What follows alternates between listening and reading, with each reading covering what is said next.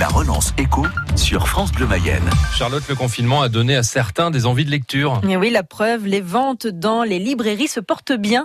Des livres pour lire sur la plage, dans le camping, occupez vos enfants, un engouement qui se confirme à Laval à la librairie Aime Lire plus 15% de ventes depuis juillet, Aurore Richard. Aurélie est en train de fouiner dans les rayons d'étagère en étagère. Elle a déjà un livre sous le bras, mais elle peut encore se laisser tenter.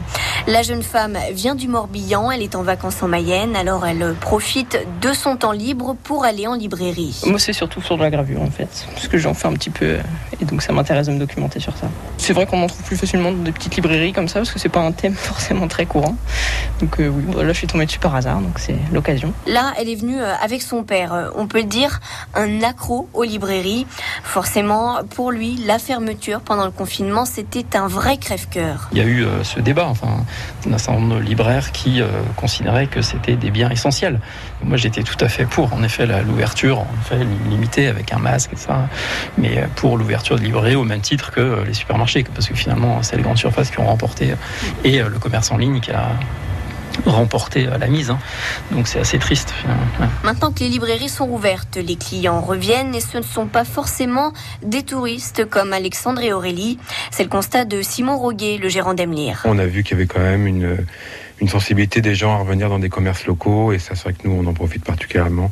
Alors c'est vraiment des gens qui étaient déjà nos clients mais qui euh, je pense reviennent de manière plus régulière et, ça, on l'a vraiment vu depuis la fin du confinement. De quoi lui mettre euh, du baume au cœur.